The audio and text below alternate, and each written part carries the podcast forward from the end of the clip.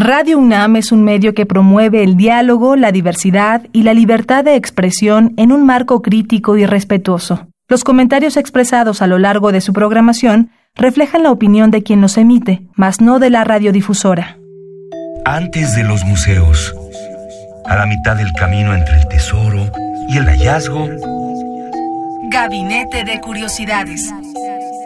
Refugio de experimentación, memoria y diversidad sonora con las coleccionistas de sonidos Frida Rebontulet y Luisa Iglesias.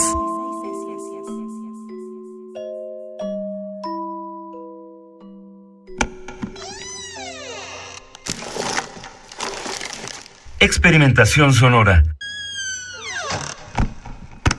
¿Qué tal? Bienvenidos a Gabinete de Curiosidades. ¿Cómo están? Soy Frida Rebontulet. En esta ocasión tenemos a un invitado en cabina. Nos da mucho gusto, ya que si son seguidores del programa verán que hemos buscado que vengan varios artistas sonoros a, la cabina con nosotros y han sido algunos los que se han reportado aquí. hoy tenemos a nuestro invitado Héctor Iván Navarrete, que lo conocimos por este proyecto que tuvo en la Academia de Artes Integrales de Sarti, el director. Y bueno, bienvenido Iván, ¿cómo estás? ¿Qué tal? Buen día, muy contento de estar con ustedes. Pues nosotros también, porque eres de casa, eres un artista que se ha formado en la UNAM, ahorita estás cursando el doctorado en la FAD, estudiaste también la maestría en la UNAM y has tenido cursos, te has formado tanto en nuestro país como en el extranjero. Has tenido también varios talleres y en tus líneas de investigación como artista y de ejecutor como tal, Estás en lo que es la fonografía, el trabajo binaural y la escultura sonora. Radio UNAM ha sido de los pioneros en México, al menos, de la experimentación sonora. Recordarás que hace pues más de 30 años, en 1985, se hizo la primera Bienal de Escultura Imaginaria, donde en México al menos se estaba hablando poco, pero se estaba dando estos pasos de qué era la música eh, electrónica, electroacústica. Este, en Europa ya era otra situación diferente, pero aquí en México tuvimos varios maestros que pudieron impulsar la creación eh, del arte sonoro. Dinos, ¿tú cómo llegas a este contexto actual en 2019 en México con tu formación como diseñador, también como artista sonoro, la escultura sonora? Muchas preguntas. Sí, sí. ¿Cómo llegó a la escultura sonora? Bueno, pues yo tenía formación musical previa y este sucede que aplico para hacer estas, este, para presentar a la Nacional de Música, a la Superior, pero no se me da esa oportunidad. Y finalmente llego a la Escuela Nacional de Artes Plásticas, en ese momento en AP, ahora FAT. Eh, empiezo a adentrarme en todo este mundo de, del dibujo, de la pintura, de la escultura. Me llama mucho la atención la escultura y es un descubrimiento. Entonces eh, empiezo a usar como estos referentes de la música que yo tenía eh, para nutrir un poco esta, esta búsqueda búsqueda este plástico visual y es ahí cuando también me doy cuenta de que existe algo que se llama arte sonoro por ahí del 2008 y bueno pues ahí a partir de ese momento es, es cuando ya me conecto con todo esto. ¿Y cómo lo empiezas a fusionar? Porque para nuestros redescuchas que estén al otro lado de su bocina, dispositivo, aplicación, internet o donde nos escuchen, podrían pensar eh, una escultura pues tiene dimensión, ¿no? así es como se imagina uno una escultura en términos clásicos. Sonoramente, ¿cómo lo podemos comprender, eh, explorar? ¿No? participar de esa escultura. Claro. Bueno, mi primer acercamiento a, la escultura sonora era hacer objetos que de alguna manera no solo tuvieran un atractivo visual, sino que también generaran una cuestión sonora que enriqueciera o que contradijera el propio discurso del objeto, ¿no? O sea, tú lo veías, pero te estaba diciendo otra cosa. Me acuerdo una de mis primeras piezas fue un una charla que hice entre un comal y una olla que tenían bocinas y era un paneo, ¿no? Entonces estaba la grabación al revés, se oía como en un idioma extraño, pero era como este diálogo. Dan un poquito de contexto precisamente la primer bienal y luego en 2014 tuvimos la segunda primera bienal de escultura imaginaria en Radio UNAM y en general pues en la Ciudad de México. Se tenía pensado como algo completamente aural ¿no? O sea, la persona describía la pieza echándole ahí toda la imaginación y te describían cómo, qué es lo que estabas viendo, pero también te ponían una parte de cómo sonaba, ¿no? En este caso, tú lo que haces es realmente un, un objeto del cual se interviene de forma que pueda eh, percutir ¿no? en un espacio controlado para que tenga este eh, estas reflexiones sonoras. Bueno, aquí ya la cuestión como de, de, esta escultura que se puede percutir, que se puede tocar, ya es un paso que doy cuando conozco a los hermanos Bachet y es con los que ahorita estoy profundizando mi investigación, que bueno, también tienen toda una cuestión de de participación, de acercamiento con la gente, eh, una cuestión pedagógica hacia los niños, hacia la gente con capacidades diferentes, ¿no? Ya es como un entramado de muchas situaciones que se juntan para ahorita estar haciendo este tipo de cosas. Que es algo muy padre que vemos en las artes últimamente, en este nuevo milenio podemos decir, que ya no se quiere quedar solamente en una galería o en la academia, sino que se busca eh, pues valerse de otras disciplinas, de colegas y también llevarlo a las más personas que se pueda. ¿En qué espacios has estado aquí en la Ciudad de México y bueno, también en, en general, en recorriendo con tu obra este, estos espacios? Y digo en México particularmente porque uno pensaría que hay poca oferta de, o sea, de poder escuchar, ¿no?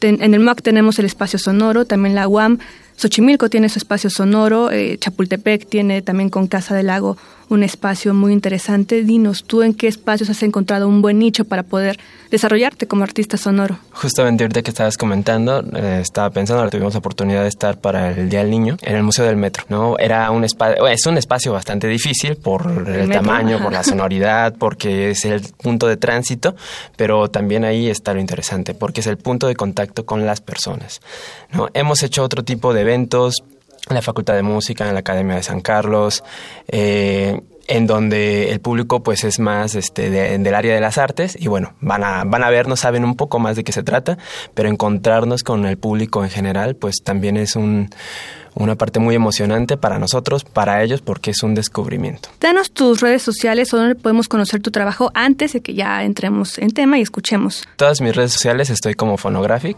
eh, PH, F al final. Bien, pues dinos, hoy traemos tres temas que nos pudiste enviar. El primero es Laberinto Paola. ¿Qué vamos a escuchar en él? Es una deriva binaural por el pueblo de Santa Clara. Eh, la idea era acompañarme con otros artistas y que ellos definieran un punto para su deriva. Entonces, el día que fui con ella, nos tocó el tianguis ahí en, en Santa Clara y bueno, pues es un adentrarnos en un laberinto, porque finalmente es un laberinto. Bien, les recomendamos que usen sus audífonos si es que pueden, ya que los que son seguidores de Gabinete de Curiosidades hemos hablado de este tema de lo binaural, así que los invitamos a que escuchen el trabajo de Iván Navarrete Madrid aquí en Gabinete de Curiosidades.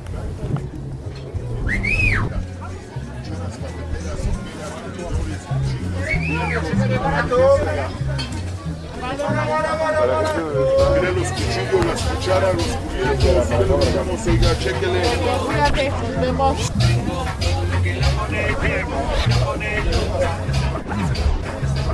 Para, para, barato, barato. Quiero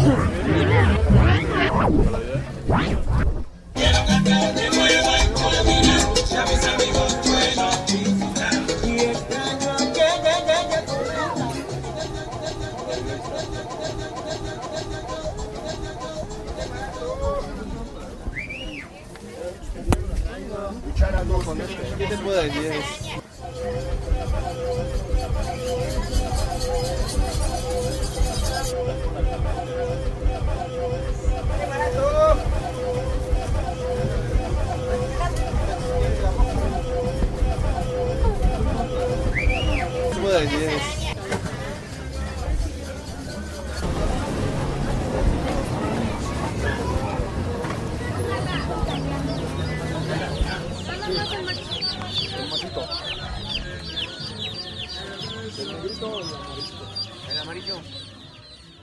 Gabinete de Curiosidades. Somos coleccionistas de sonidos. Seguimos aquí en Gabinete de Curiosidades. Los invitamos a que se sumen a la discusión en Twitter en arroba gabinete c-bajo y también que escuchen el podcast en radiopodcast.unam.mx y la transmisión en vivo por el 96.1 de FM Radio UNAM. Estamos con Héctor Iván Navarrete Madrid o Phonographic, como también se le conoce en el mundo artístico y también para que lo puedan ubicar eh, en internet si es que lo quieren estar googleando o buscando en estos momentos, acabamos de escuchar Laberinto Paola, que nos decía que fue una exploración en un mercado. Esperemos que nos comenten qué, qué les recordó, ¿no? Entonces, y en esta experiencia binaural, pues es muy rico eh, haberlo tenido aquí. Muchas gracias, Iván. ¿Qué vamos a escuchar ahora? Eh, Mundos Posibles es una pieza de improvisación que explora precisamente esa posibilidad de existencia que solamente se genera en el momento presente. Las partes o los momentos de la pieza estaban comentados, pero en realidad el momento de la ejecución era cuando se iba determinando cada cosa cada uno de los integrantes tenían que estar al pendiente de, mis indicaciones. Yo no sabía qué me iban a dar ellos, ellos no sabían qué les iba a pedir. Y entonces es a partir de esa tensión y a partir de ese diálogo de escucha, pues es donde se genera la pieza. Vamos a escuchar Mundos Posibles con la Orquesta de Esculturas.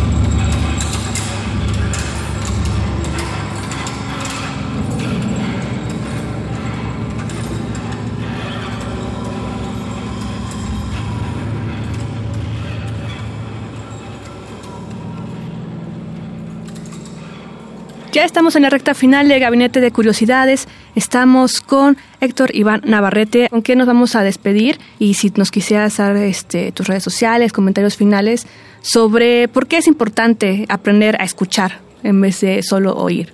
Nos vamos a ir con esta última pieza, se llama Reflejos, y ya tiene, ya tiene sus años. Es el primer proyecto de improvisación sonora de mezcla en tiempo real en el que incursioné eh, al lado de Edgar Torres. En este caso utilizamos algunas de mis esculturas sonoras, hicimos improvisación y este Edgar hizo la mezcla y también eh, mezcló algunas partes de un texto poético que, que, que él tenía. Yo creo que estos ejercicios con a partir del objeto, a partir de estas dinámicas con el otro, lo que nos ayudan es a entablar ese diálogo. Eh, existen muchos, muchas cuestiones en la vida que no se pueden tratar con, con palabras y que es más bien... O con imagen. Con, exactamente. ¿no? O sea, a veces las palabras nos hacen que nos distanciemos de las cuestiones y estas relaciones de lo sonoro, de lo visual, pues nos permiten ese tipo de acercamiento entre las personas y bueno, pues eso es lo que estamos procurando con estos proyectos. Eh, mis redes sociales estoy como Phonographic en, en todas ellas. Eh, también tenemos el proyecto eh, Escultura Sonora Bachet México, que es donde estoy desarrollando mi investigación de doctorado y pues nada, es un gusto estar con ustedes. Muchas gracias Héctor Iván Navarrete Madrid, lo tuvimos aquí en Gabinete de Curiosidades,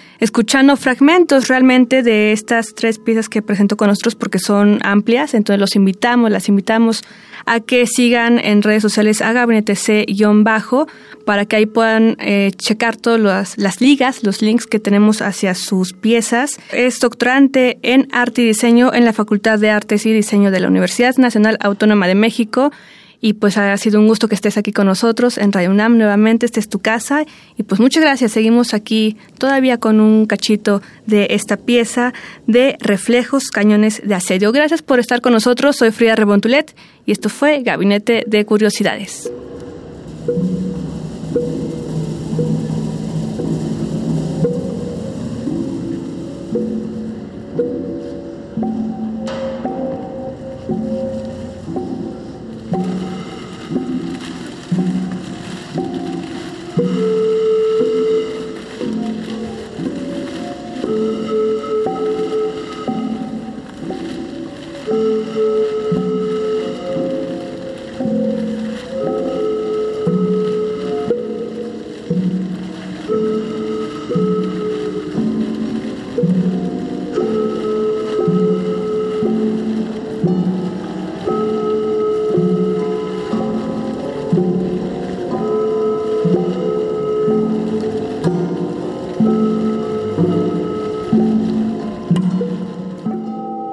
Radio UNAM presentó Gabinete de Curiosidades. Refugio de experimentación, memoria y diversidad sonora. Dispara tu curiosidad en la próxima emisión.